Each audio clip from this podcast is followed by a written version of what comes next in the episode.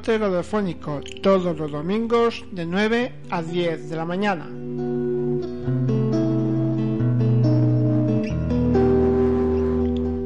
Aquí en Radio Valleca 107.5 de la FM.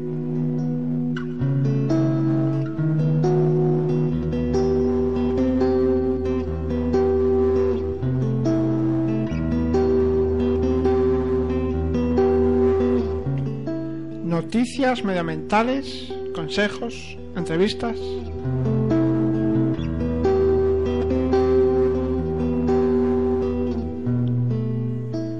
Un programa de ecología, medio ambiente y naturaleza aquí en Radio Valleca 107.5 de la FM.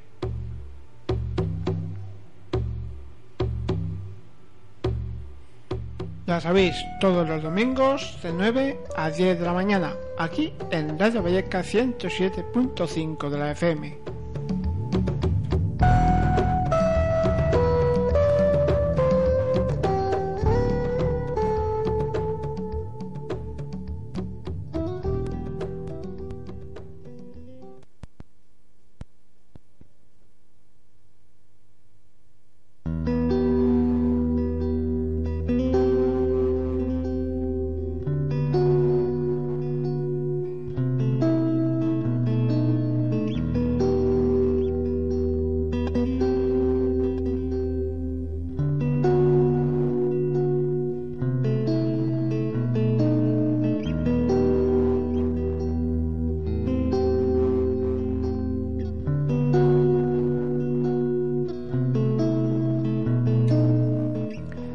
Muy buenos días. Estás escuchando Radio Belleca 107.5 de la FM con el teléfono 917773928.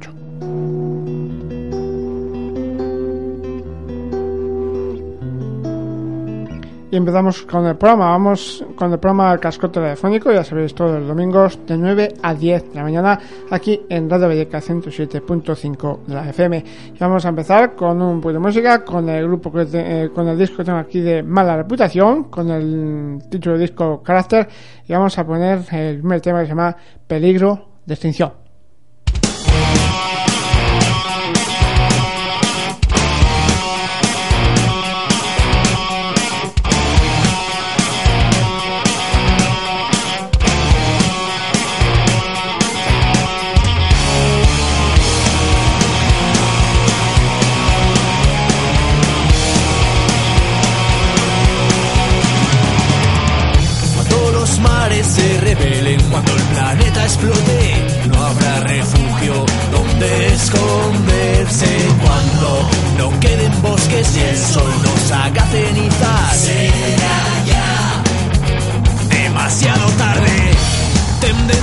paciente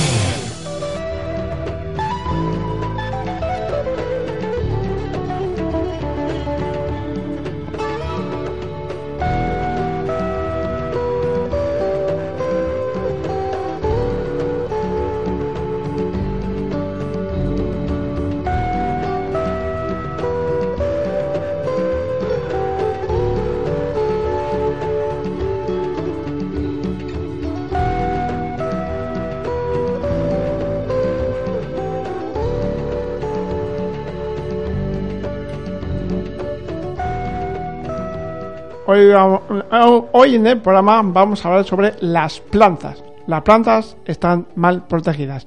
Los científicos alertan de la escasa protección a las plantas y de que muchas podrían desaparecer antes de descubrirlas. La biodiversidad mundial de plantas está mal protegida, en concreto algunas zonas con la mayor cantidad de especies únicas.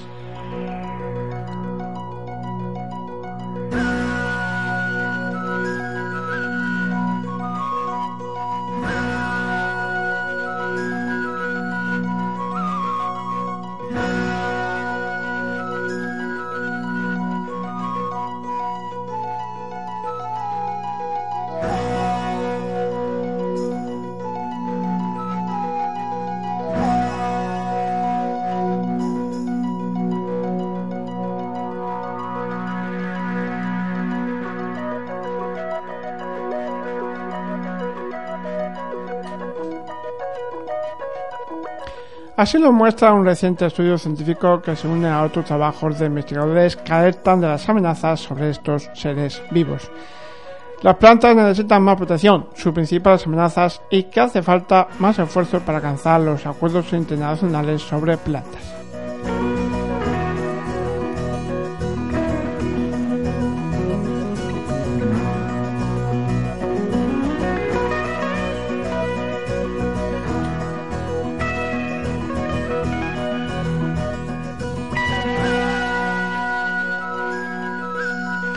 Las plantas necesitan más protección. Alrededor del 67% de todas las plantas del mundo son únicas y solo un 17% se encuentra en la actualidad en zonas protegidas, menos de una sexta parte del área donde se ubican. Es la principal conclusión de un artículo científico publicado en la revista El.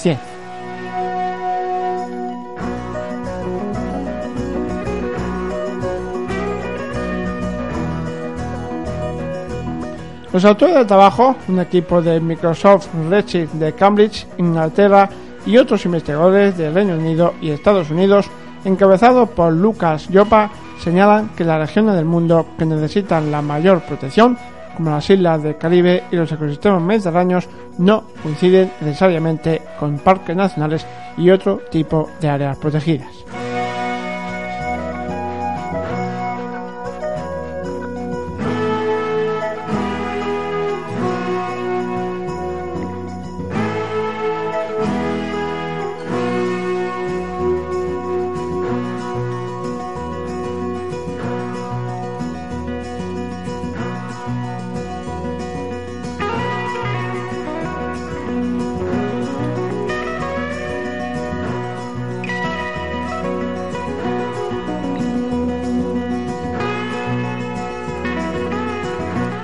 Los investigadores identificaron la, parte del planeta con mayor biodiversidad, que incluye cerca del 75% de todas las especies de, de, plantas del planeta, así como la mayoría de las especies de aves, mamíferos y anfibios. En concreto, se trata de varias islas tropicales y subtropicales, los Andes del norte, el Caribe, América Central y partes de África y Asia.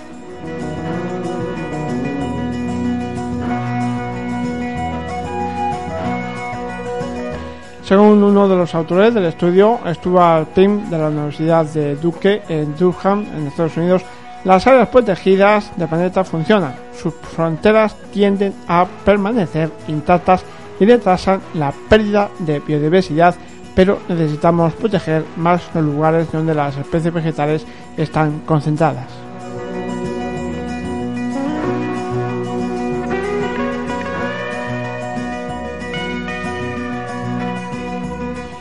Los investigadores han publicado también el siguiente mapa mundi que enseña las regiones del planeta con plantas endémicas, únicas de ese lugar, y su proporción en una escala de glores. Las zonas en azul poseen el menor número de especies endémicas y las zonas en rojo la mayor cantidad. Así, Colombia, Ecuador, Panamá y Costa Rica tienen más de 7 especies endémicas por cada mil kilómetros cuadrados.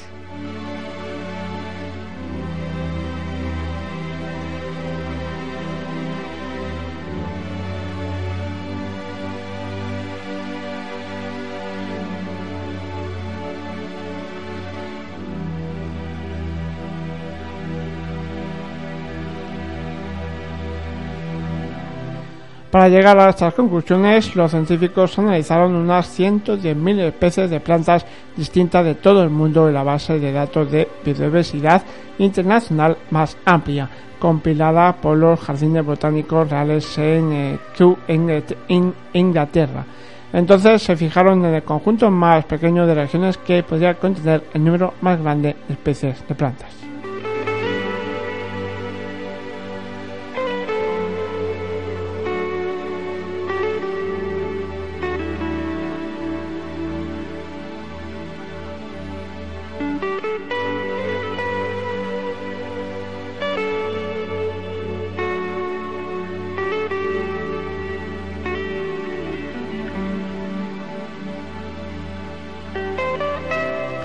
Principales amenazas de las plantas.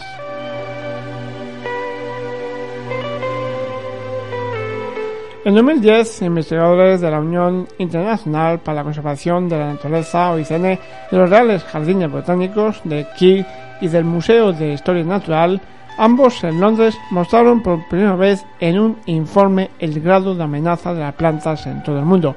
Los científicos analizaron una muestra representativa de unas 7.000 especies de plantas y las compararon con los archivos del Jardín Botánico de Kew, del, eh, NHM y los de la UICN. Según sus datos, el 20% de las plantas están al borde de la extinción, aunque los números podrían ser incluso peores porque de un 33% de especies las cifras eran insuficientes.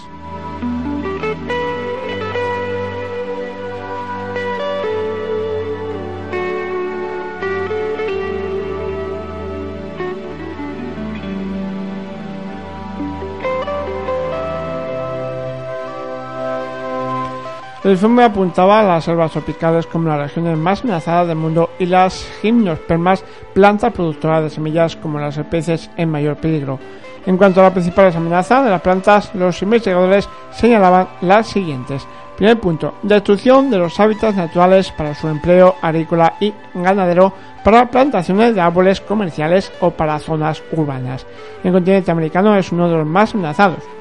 Más del 90% de la selva atlántica de Brasil se ha deforestado y modificado para nuevos usos humanos. Segundo punto, utilización insostenible de los recursos naturales. En Indonesia, la producción de aceite de palma para las industrias de los países más desarrollados supone la destrucción de enormes extensiones de selva virgen.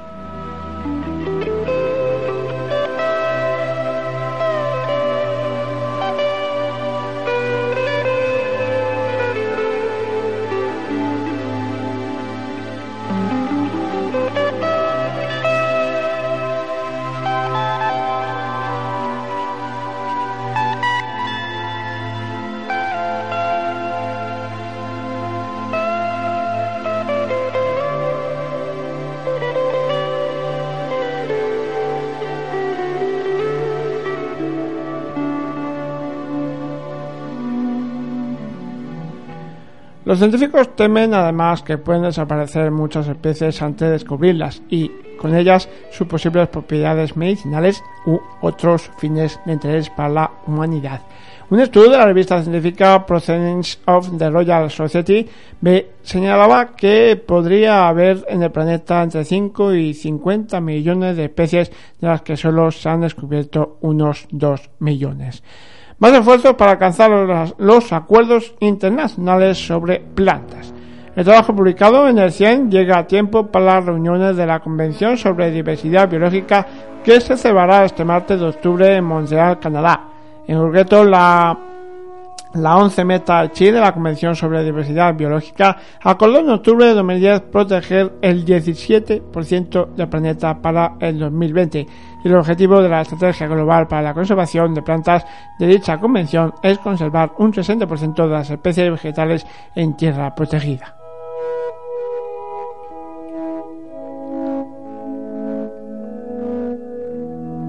Stuart Pym reconoce las mejoras logradas, pero sostiene que se necesita hacer más para conseguir los objetivos de ambos tratados internacionales, en especial en las áreas señaladas con mayor biodiversidad. Necesitamos proteger islas e involucrar a las poblaciones indígenas de todo el mundo, porque conocen y conservan muchas especies de plantas, asegura el científico.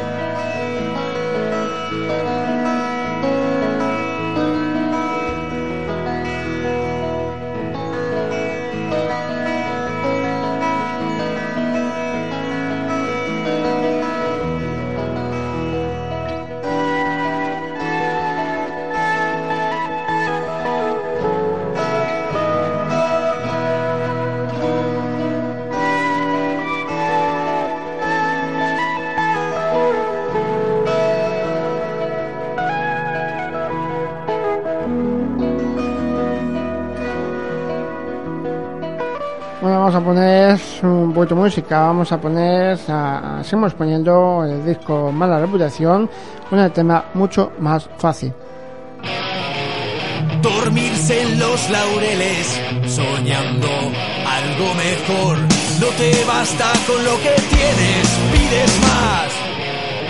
Buscas problemas donde no hay, nunca estarás conforme, pierdes un tiempo valioso delante del espejo, déjalo ya.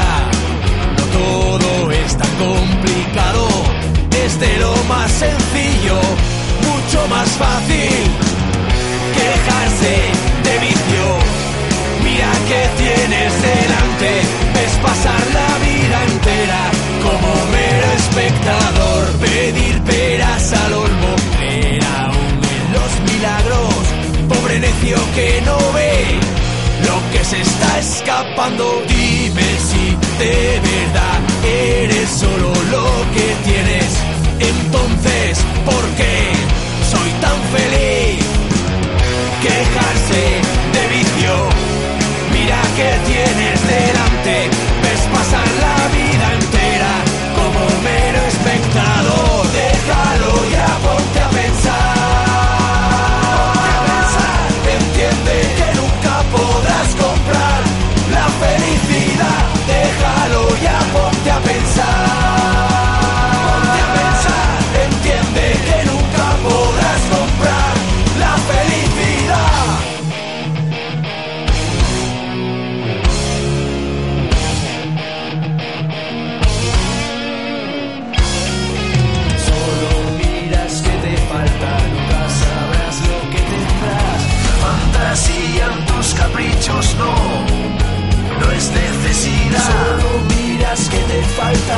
sabrás lo que tendrás. La fantasía en tus caprichos, todo, todo es mucho más fácil.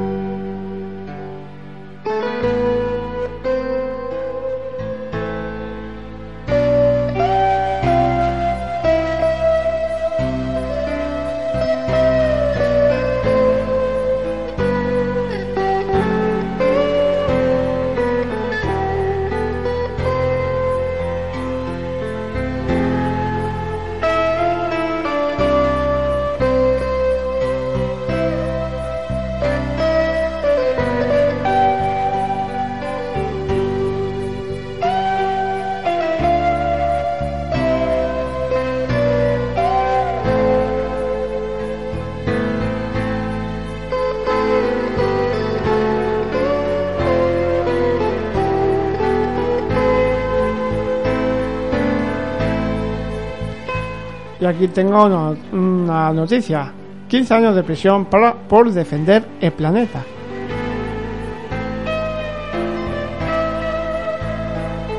Es Mario Rodríguez, el director de Greenpeace.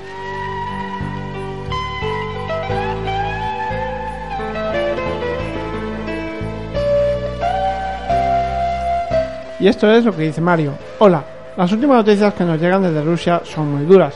Los 30 compañeros del barco Arctic Sulis han sido finalmente acusados de piratería por las autoridades rusas y si la acusación sale adelante se enfrentarían apenas de hasta 15 años de prisión.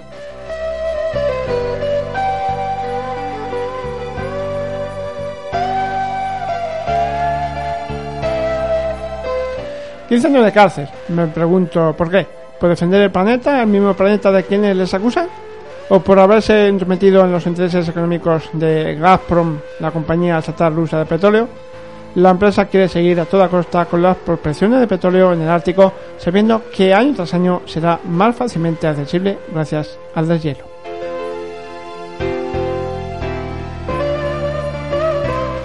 También me quedé muy impactado al leer la palabra de Faisa, una de las autoridades encarceladas.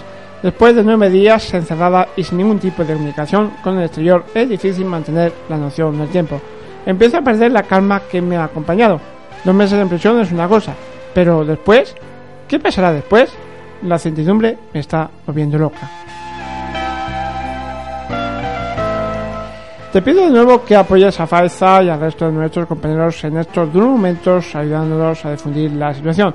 Cuanto más seamos, más presión eh, recibirán las autoridades rusas. La derecha te doy unos ejemplos de cómo puedes ayudarnos. Ellos se, se sacrificaron por el bien del planeta y de todos nosotros, porque el Ártico es de todos. Ahora son ellos los que necesitan de nuestra ayuda. No dudo que encuentran con tu apoyo.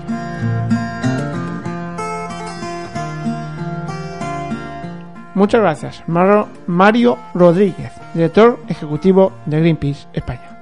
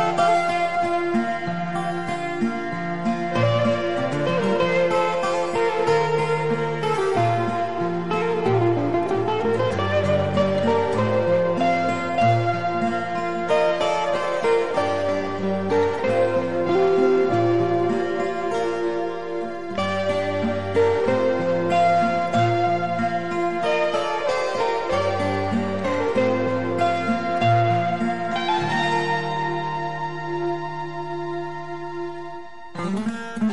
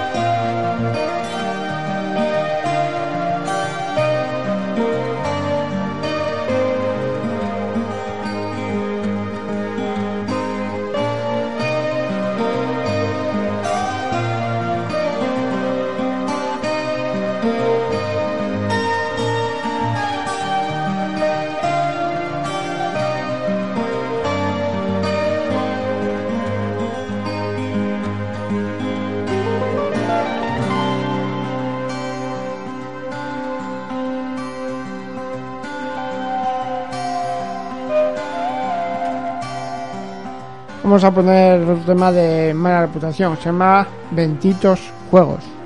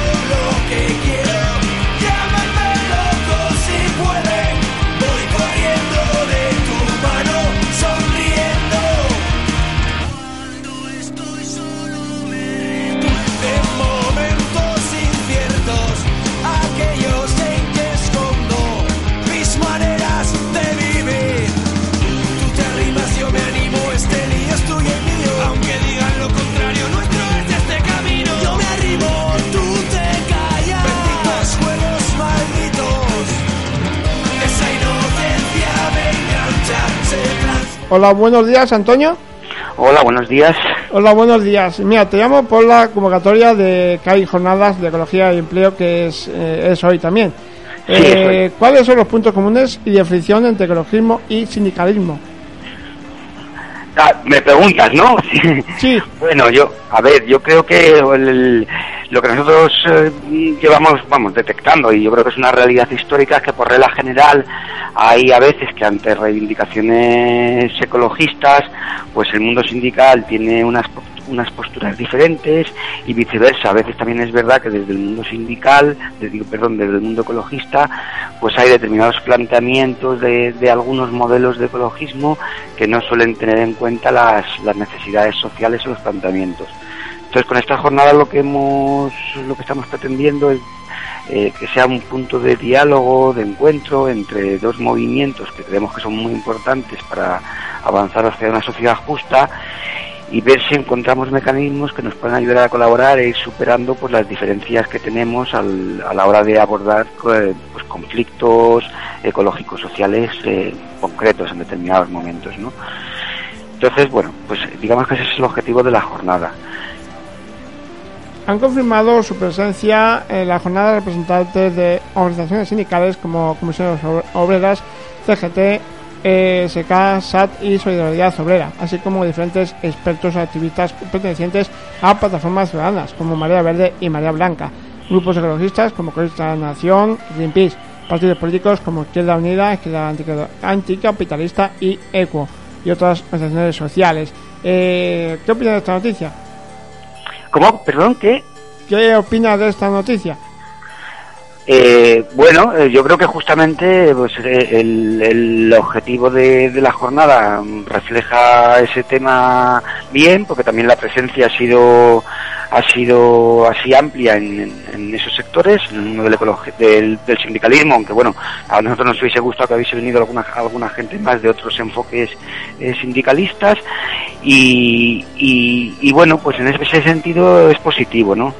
Eh, tal y como estaba planteada la revista, creo que uno de los objetivos que buscábamos, que era juntar a, diversidad de gentes, pues pues eh, pues está ahí, ¿no? Yo creo que todo lo que sea abrir un diálogo un diálogo entre sectores sociales que, buscan unos objetivos comunes, pues es positivo, ¿no? No sé, yo creo que la noticia en ese sentido pues, pues está bien, bien correcta, ¿no? En algunos casos ha habido gente que ha participado de forma directa en, en las mesas y talleres y en otro caso, pues bueno, pues, pues hay gente de los movimientos sociales variados que, que están presentes entre el público, ¿no? Creo que aparte de los que situados hay, hay de algunos otros movimientos sociales y, y bueno, pues, pues parte del objetivo que buscábamos con la jornada está cubierto en ese sentido. ¿Qué propuestas existen para el decrecimiento y la de conversión por sectores de actividad? Bueno, eso es complicado hacer una, una síntesis rápida, ¿no? Sobre, sobre todo además porque ayer estuvieron los talleres sectoriales y, y tenemos que hacer las conclusiones. Pero bueno, básicamente sí que te voy a comentar algunas cosas que yo creo que sí que son que sí que son básicos. ¿no? La idea general de, de estas jornadas es entender y asumir que, y yo creo que eso incluso parte del mundo sindical lo tiene claro, al menos teóricamente que hay determinados sectores que no son necesarios socialmente, es decir, que, o que hay que reducirlos socialmente, ¿no? Como puede ser el tema del transporte privado, es un sector que es necesario reducirlo eh, de forma muy importante para poder conseguir eh, cumplir los objetivos que plantean los científicos en cuanto al cambio climático. Es necesario, por ejemplo, reconvertir de una manera muy fuerte todo el tema de la agricultura industrial y pasar a la agricultura ecológica.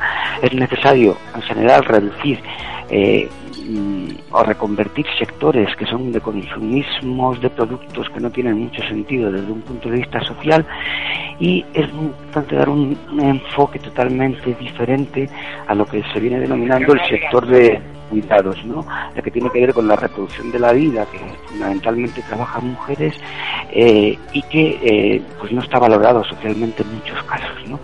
Eso es así como como tres ejes eh, tres o cuatro veces así importantes, pero bueno, lo que animamos a los lectores, nosotros vamos a colgar las, las actas, las conclusiones de, de las jornadas, pues a lo largo de la semana que viene esperamos y que ahí pues podrán ver en más detalle varias de las propuestas que hay, ¿no? En todo caso también es verdad que la dificultad que surge es desde el punto de vista práctico y yo creo que eso es lo que lo que señalan algunos sindicalistas, que luego en el, en el día a día, a la hora de, de cómo hacer la reconversión, pues un concepto muy importante que, que, se maneja desde el mundo sindical y que al menos desde el ecologismo social sí que aceptamos es lo que se llama transición justa.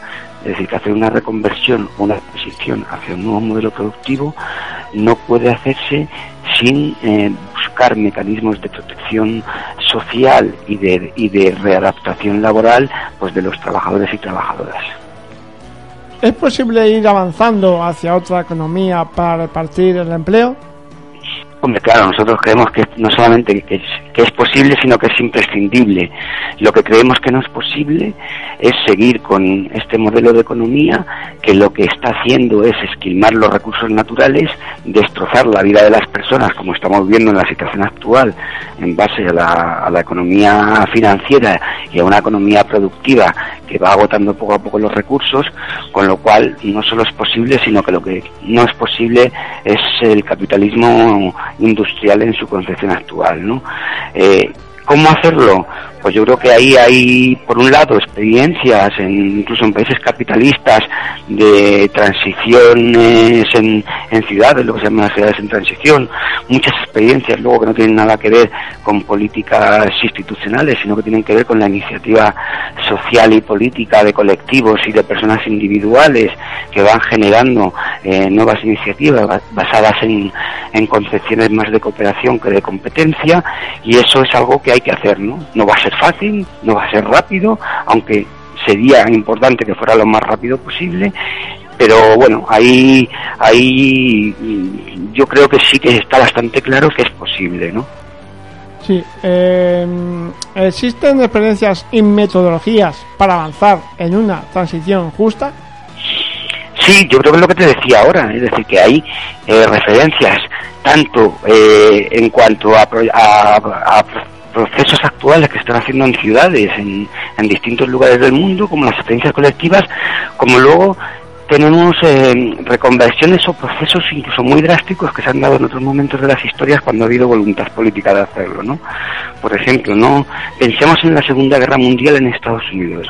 Estados Unidos en el margen de un año, aunque esta fue en sentido inverso, hizo una reconversión en menos de un año de dos, en, de dos, en dos sectores importantes, ¿no? Uno, todo el sector de la industria de bienes de consumo lo transformó en menos de un año en producción militar. Eso significa que es posible hacer la inversa de una manera rápida. Y otro cambio importante que hizo fueron, crecieron tanto las necesidades de alimentación para los aliados como para para la propia soldados estadounidenses en el extranjero que eh, dedicaron toda la producción eh, agrícola para llevarla al exterior y entonces tuvieron que reconvertir gran parte de las ciudades en, con huertos para poder eh, abastecer a las propias ciudades. Y se llegó un momento que creo que en torno al 40 o 50% del abastecimiento de las ciudades de, de, los alimentos se producía dentro de las propias ciudades. ¿no? Entonces, bueno, yo creo que tenemos ejemplos a pequeña escala, a media escala y a gran escala de que es posible. Lo único que hace falta es voluntad política o fuerza política para eh, tomar esas medidas. ¿Qué propuestas de trabajo conjunto y de colaboración de ecologismo sindicalismo pueden plantearse? Bueno, eso justamente es una de las mesas que tenemos ahora por la mañana y bueno, nosotros estamos expectantes. Nosotros desde el ecologismo pues queremos, nos, nos gustaría abrir vías, vías de, de todo tipo, de diálogo, de colaboración, de debate, de intentar ver cómo incidir incluso para para conocer cuáles son las, las, dificultades como para poder aportar nuestras ideas en conflictos concretos y a partir de ahí, pues bueno, ver, ver si ese diálogo fructifica y, y hace posible que, que, nos vayamos entendiendo en algo que creemos que es inevitable. Y ya por último, dinos dónde se celebra la jornada de ecología y empleo. ¿Dónde se celebran? Se están celebrando en Madrid, en la calle San Bernardo, en un instituto de enseñanza secundaria eh, que se llama Lope de Vega, en San Bernardo 70. Y bueno, ahora a las diez y media tenemos una, una, mesa redonda sobre el tema del reparto del empleo, que es otra de las claves que creemos que, que, que es inevitable en un, en un mundo eh, industrializado con tanto paro y luego tendremos justamente ese otro taller sobre cómo se puede colaborar entre el ecologismo y el sindicalismo para, para avanzar de manera más o menos conjunta hacia una sociedad justa y luego las conclusiones en las que también contaremos por lo que fue los debates de ayer, en, tanto en las mesas redondas como en los talleres, más lo que haya hoy. Vale, eh, ¿y quién va a hablar hoy? Hoy hablan en la mesa redonda, habla Jorge Risman, habla un Jorge Barragué, que es un profesor de, de la Universidad Autónoma, que ha escrito con Florent Marcelesis así textos sobre el decrecimiento en relación al empleo y a su repercusión social que podría tener, y eh, eh, Josu Almaseda, que es un miembro de un sindicato vasco que se llama SK, eh, que bueno, que tienen también así tesis interesantes sobre el decrecimiento y, y sobre cómo hacer un transiciones a, o, o cómo cambiar la acción sindical para avanzar en ese terreno. Se abordará la situación y se plantarán alternativas en sectores como la industria, el transporte, la energía, la agricultura, los servicios públicos, el turismo, el urbanismo y los cuidados. Sí, eso fue lo que estuvimos haciendo ayer y es lo que te comentaba, lo que te comentaba antes, que bueno, que son unas conclusiones que, que hoy, hoy se contarán algo de, de lo que allí se habló y, y vamos a procurar tener la, las actas con, con, las mismas, pues, pues la semana que viene o, o la siguiente, cuando podamos. Entonces os animamos en ese sentido a quien luego quiera ver más en detalle, pues que entre a la página web de Ecologistas en Acción y que es ecologistasenacción.org y, y bueno, y podrá ver las cosas que hemos, que hemos sacado de estas jornadas. Vale, pues muchas gracias. Venga, muchas gracias a ti, chao. Venga, hasta luego. Hasta luego.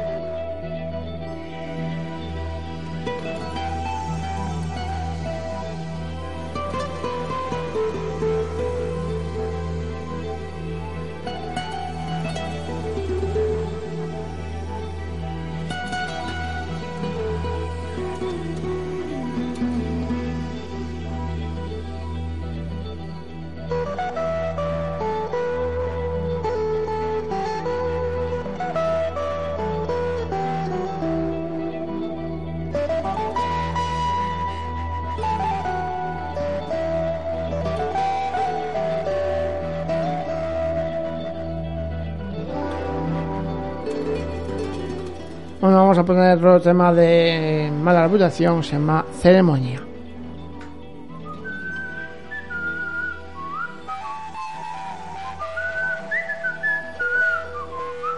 Qué gusto dejar que el sol me despierte, dar un descanso al maldito reloj, tener por delante toda una mañana moldeando conmigo ese ritual, saltar a la calle buscando algún plan que se sienta con fuerzas para aguantarme el tipo. Hoy va a ser un gran día, puede ser especial.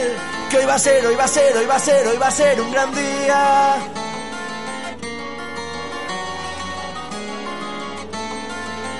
Me voy a tirar la tarde en el monte, alejarme de todo. Me parece normal decida hacia dónde soplar.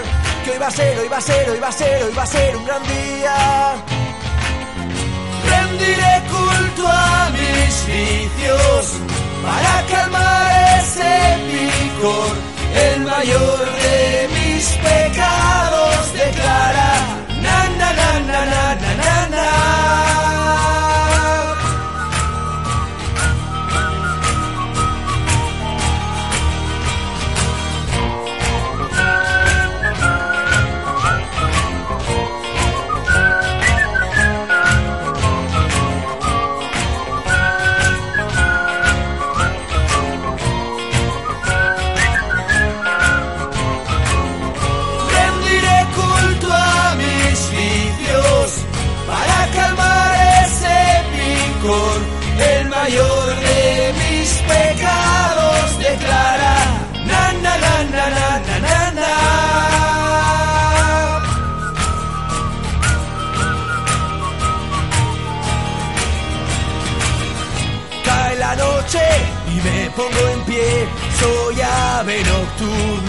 Soy mi propia presa. Lanzo el vuelo a ras de suelo, sin ningún miedo, dispuesto a olvidar que fue la vergüenza.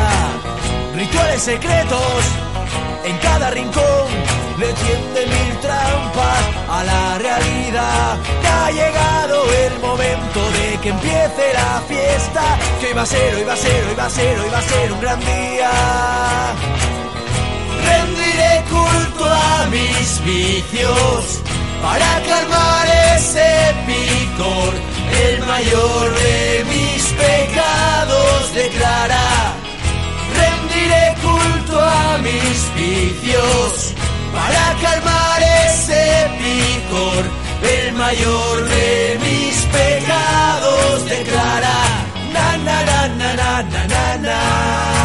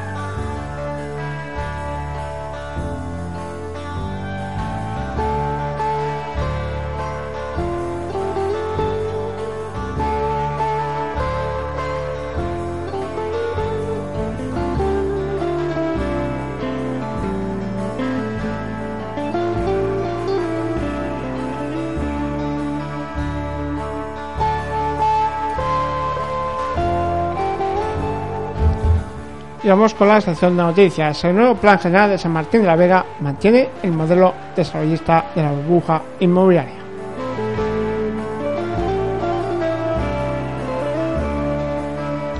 El Plan General de Ordenación Urbana de San Martín de la Vega aumenta el suelo amenizable en un 163%, incrementa el número de viviendas en un 60% y la población en un 54% crea un nuevo núcleo residencial en torno al parque de ocio que duplica en extensión al casco urbano actual del municipio.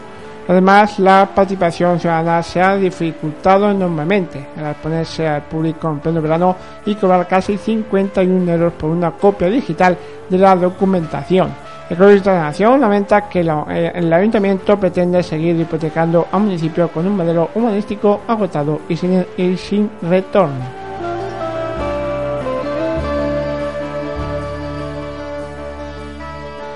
Algunos ayuntamientos madrileños parece que no han entendido las consecuencias del urbanismo sobredimensionado, característico de la burbuja inmobiliaria. Un ejemplo es San Martín de la Vega, municipio al sur del área metropolitana, en la Vega del río Jarama y con buena parte del término incluido en el Parque Regional del Sureste. Recientemente ha finalizado el plazo de información pública del Plan General de Ordenación Urbana que se inició el pasado 7 de agosto.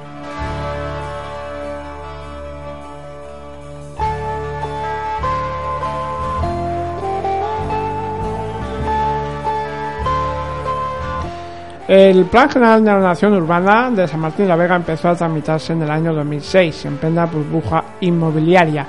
Desde esa fecha hasta ahora, el Plan General de Ordenación Urbana ha sido cambiando, pero para incrementar la superficie clasificada y crear una nueva ciudad residencial en torno al parque de ocio Warner Bros. Este nuevo núcleo de 527 hectáreas, dos más tres veces el núcleo urbano actual de San Martín de la Vega, de 205 hectáreas, albergaría 550 viviendas de baja densidad y de precio libre, excluyendo viviendas de protección. Además contará con campo de golf y una segunda estación de tren, eh, aunque la existente se cerró hace un año. De esta, forma se crea una zona residencial separada y diferenciada del núcleo urbano de San Martín, dirigida a una clase social con mayor poder adquisitivo y segregando a la población por su renta.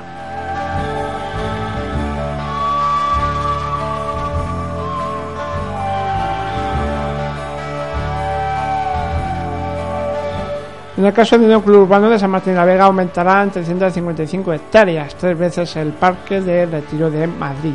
Esta superficie se divide en 195 hectáreas de suelo humanizable sectorizado y 159 de suelo humanizable no sectoriado desarrollo a más largo plazo.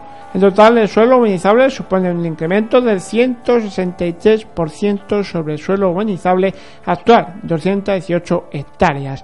Este crecimiento se hace a costa de transformar zonas agrícolas y de vegetación gipsícola adaptada a terrenos yesíferos muy interesantes, afectando a las formaciones incluidas en la directiva hábitats y arroyos con poblaciones de anfibios en situación muy crítica.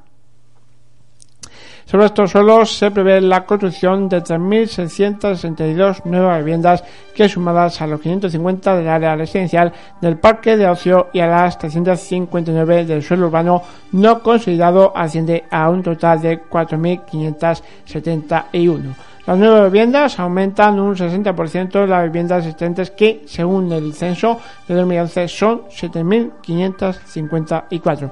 Todo ello sin tener en cuenta la capacidad residencial del suelo urbanizable no sectorizado que al desarrollarse podría duplicar estas cifras.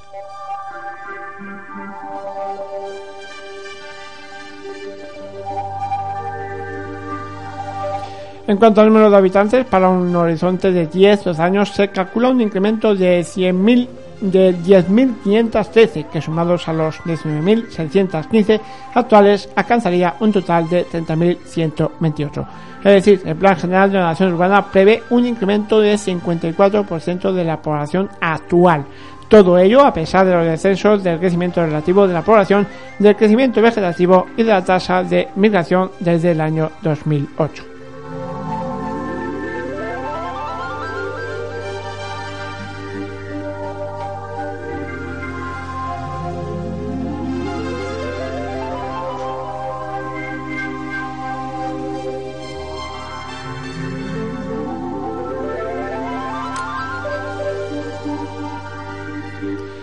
Relación a la participación pública, el Consejo de la Nación considera que se ha dificultado enormemente. Por un lado, el Plan General de la Nación Urbana se ha expuesto a información pública en agosto, coincidiendo con el periodo vacacional de la mayoría de la población.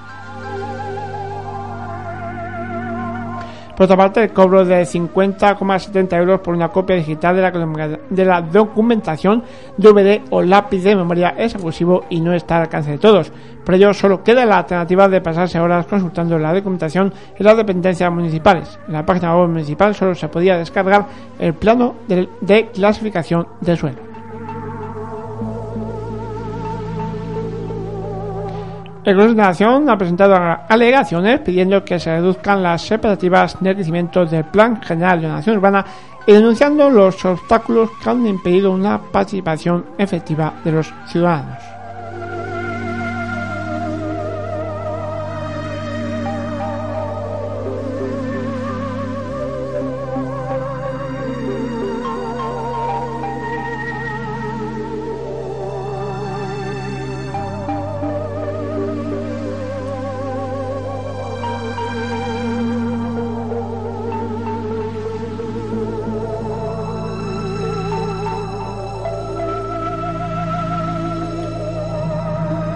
Bueno, pues ya me despido hasta el próximo domingo aquí en Radio Beca 107.5 de FM y me despido con un tema de mala reputación que se llama Sinvergüenza. Hasta el próximo domingo. Hasta luego.